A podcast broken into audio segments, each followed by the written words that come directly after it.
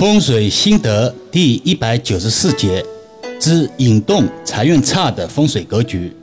所谓财运差，通俗的讲，非常努力勤奋的工作或者干活，收入却比同行或者同事少了很多的意思，或者也可以理解为事倍功半，而不是指躺赢的状态。易遥老师一直强调，努力是成功不可或缺的重要因素。人们常说。努力不一定成功，但不努力一定不成功。那么有哪些风水格局有引动财运差的卦象呢？一、忌讳大门太高。中国自古就有豪门深院或者大门大户的说法，以显示家族兴旺发达。所以不少世人在建造或者装修自己房屋的时候，特意会把大门弄得很高很大。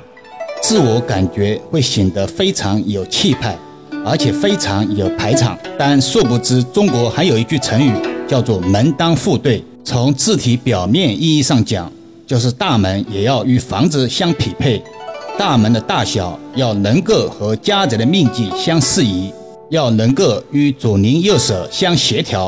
否则，太大的话会使得家人眼高手低，对于家庭财运影响非常大。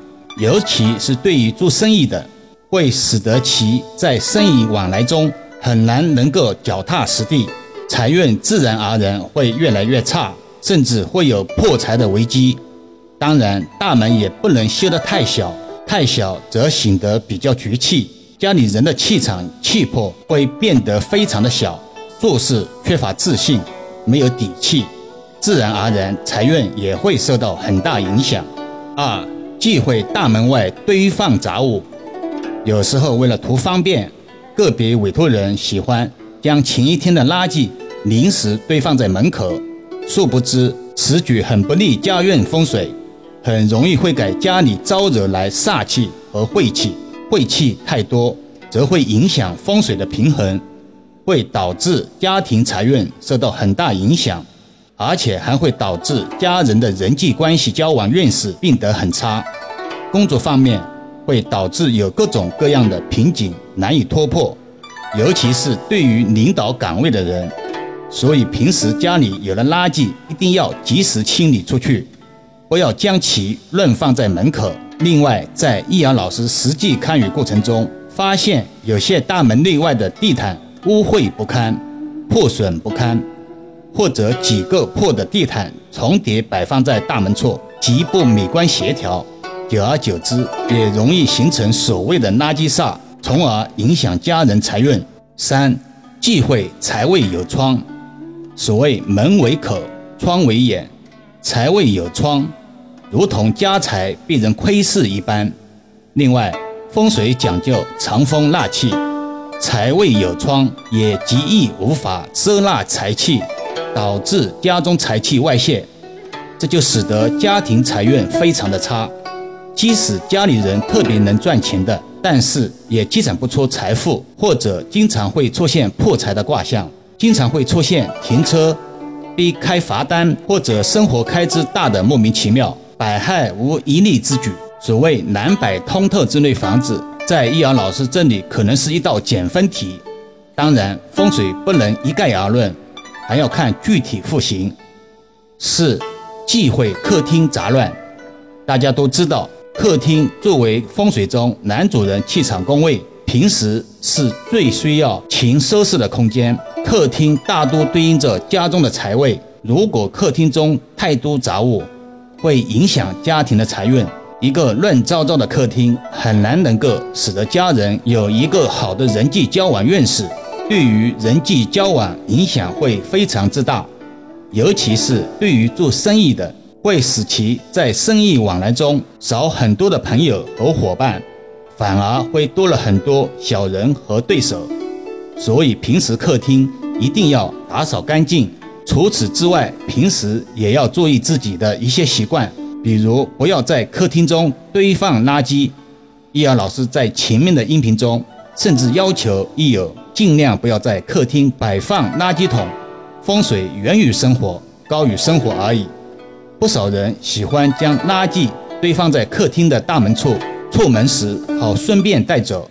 一次两次没有关系，只是时间久了，大门处的垃圾煞就产生了，从而影响家中风水。今天的分享都是生活中比较常见的，也容易被忽视的现象。其实风水离我们并不远，就在我们身边，而且不断的在影响左右我们的气运。最后说一件大快人心的事情：对讹诈者反击的第一枪终于打响了。事情是这样的，就在前一段时间，有一个女大学生在路上扶起了一位老人，而这位老人呢，是自己不小心在马路上摔倒的。女大学生看老人摔得比较严重。于是就拨打了幺二零，然后陪同老人一起到医院，帮老人垫付了一千多元的医药费。让女大学生万万没想到的是，在老人的儿女赶到医院的时候，老人竟然对儿女说：“就是这个女大学生把自己撞倒的。”不明真相的儿女瞬间爆发了，对这个女大学生就是一阵侮辱谩骂，最后放话说。你必须再赔偿五千元，否则的话就别想走。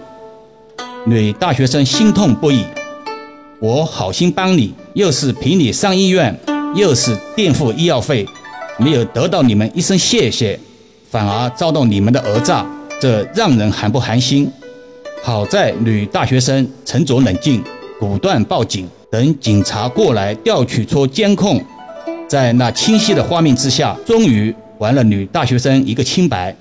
这时候，老人和他的儿女们开始沉默了，但女大学生却只提了一个要求：她要求老人以及他的儿女赔偿她五万元的精神损失费，否则的话就要将这件事上诉法庭，以敲诈勒索罪起诉。这么一闹，旁边的人和一些网友就开始说女大学生太过分了，一开口就要求赔偿五万元。还说什么得饶人处且饶人，老人一时糊涂之类的话。面对这些话，女大学生态度非常坚决，而且寸步不让。对于女大学生的做法，易遥老师只有一个词可以形容：干得漂亮。如果不是有监控的话，是不是又能够听到那句耳熟能详的话？不是你撞的，你干嘛要去扶？